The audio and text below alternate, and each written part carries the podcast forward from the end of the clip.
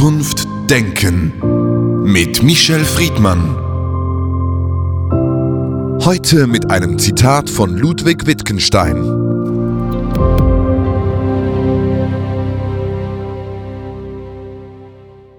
Die Grenzen meiner Sprache bedeuten die Grenzen meiner Welt.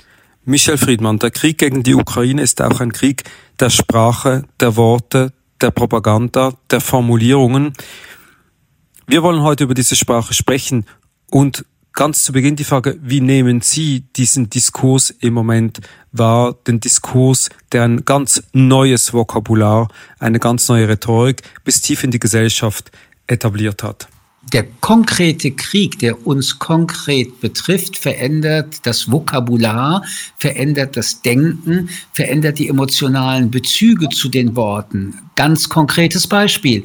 Wenn wir noch im Dezember, Januar Sie und ich über Krieg gesprochen haben, dann war dies ein eher abstrakter Begriff, der in uns hinterlegt war durch Erinnerung, Erfahrung, Gelerntes, aber hatte keine konkrete und uns direkt betreffende mittelbare oder unmittelbare Wirkung. Seit dem Ukraine-Krieg verändert sich das.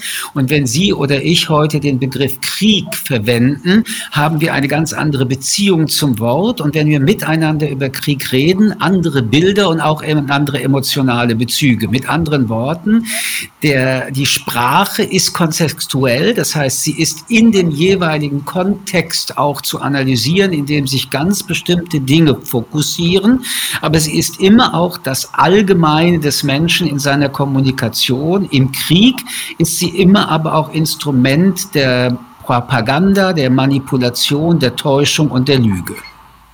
Diese Sprache, wie Sie sie beschreiben, hat auch sehr schnell Einlass in das Tagesgespräch der Gesellschaft, der Medien gefunden. Ist das verständlich oder ist das einfach viel zu schnell gegangen? Und wenn ja, an was liegt das? Nein, es ist verständlich, weil wir müssen uns ja in dem Diskurs, den wir über ein anderes Thema mittelbar betreiben oder wenn wir unmittelbar daran beteiligt sind, erstens wieder mit neuen Worten, Vokabulare, die wir entweder gar nicht kannten oder im Hintergrund nur verwendet haben, also Waffentypen, gewisse militärische Strategien, geopolitische Fokussierungen. Wir müssen sie entweder erst erst lernen oder sie aus dem Hintergrund des Gedächtnisses wieder in den Vordergrund tragen. Und wir müssen das tun, weil wir ja gegenseitig in diesem Diskurs über Worte uns einig sein müssen, über was sprechen wir. Da kommt eine sehr wichtige ähm, Diskursfrage bei der Sprache dann ins Spiel. Es empfiehlt sich sehr viel öfter nachzufragen, was meinst du eigentlich, wenn du das sagst oder wenn du dieses Wort verwendest?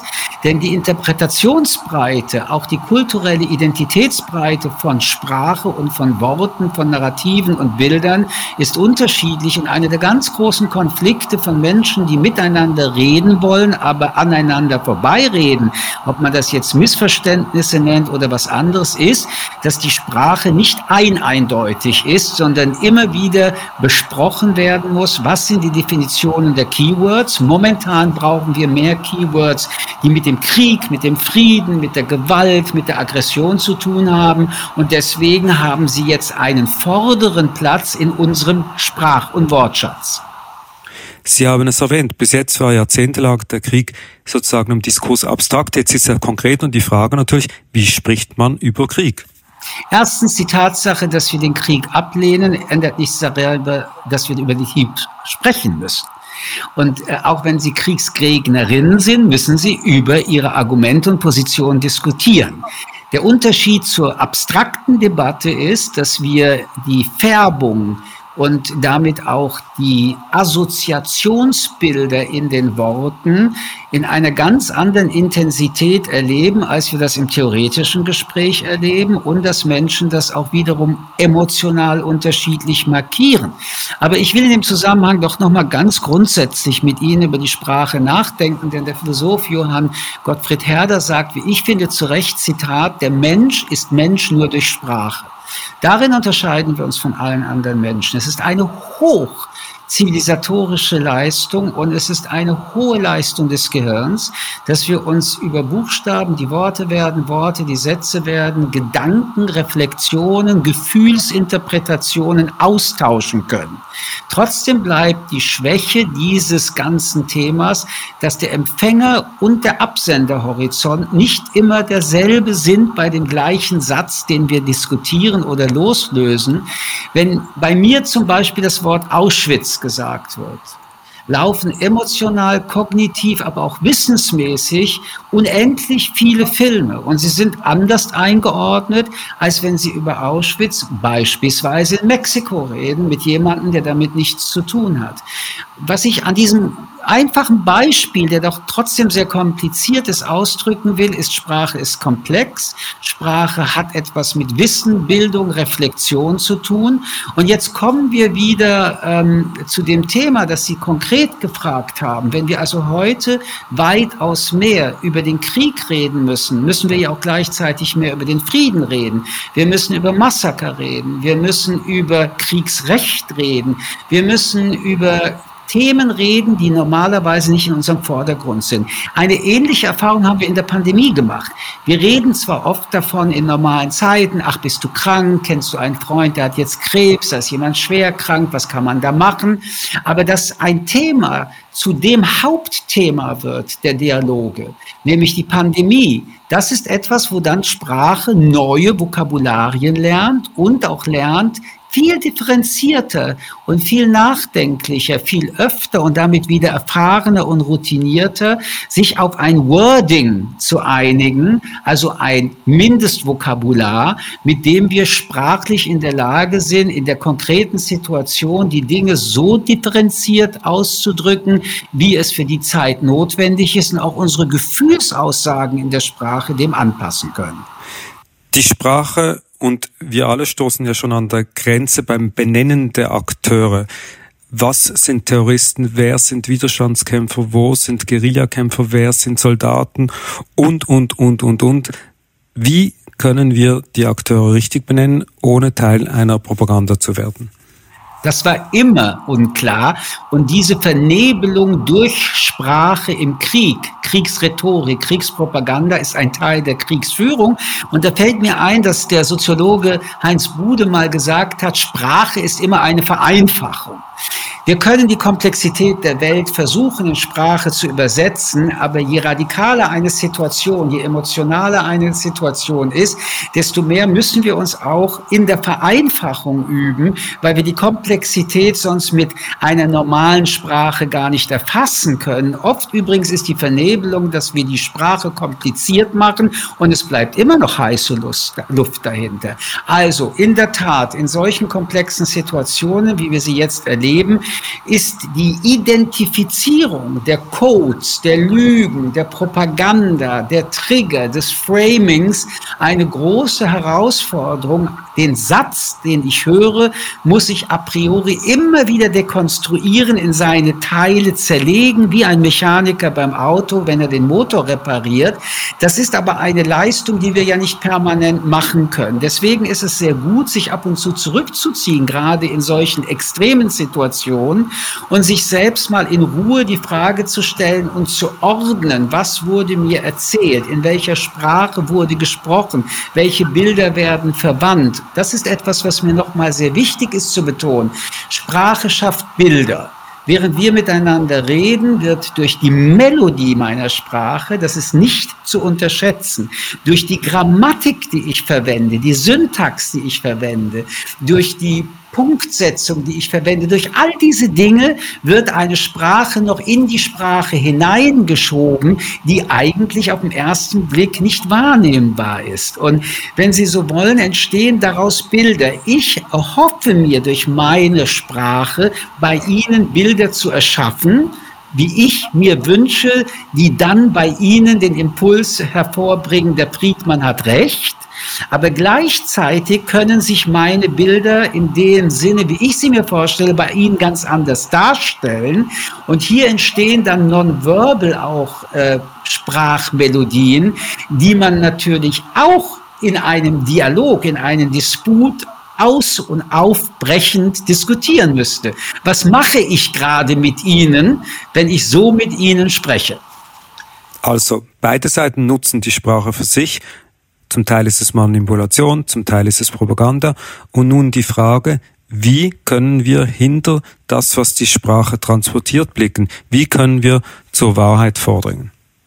Indem man sich erstmal bewusst wird, wir manipulieren uns gegenseitig. Wir wollen in der Regel, wenn wir mit dem anderen kommunizieren, etwas rüberbringen. Aber in Kriegsphasen gibt es nur das eine Ziel, nämlich nicht nur die anderen zu überzeugen, dass man selber auf der richtigen Seite ist, sondern die andere Seite zu destabilisieren. Das heißt, hier gibt es zwei Motive in der Manipulation, in der Kriegspolemik und Rhetorik, sich durch Kriegsrhetorik besser darzustellen und die andere Seite schlechter darzustellen darzustellen und zu verunsichern.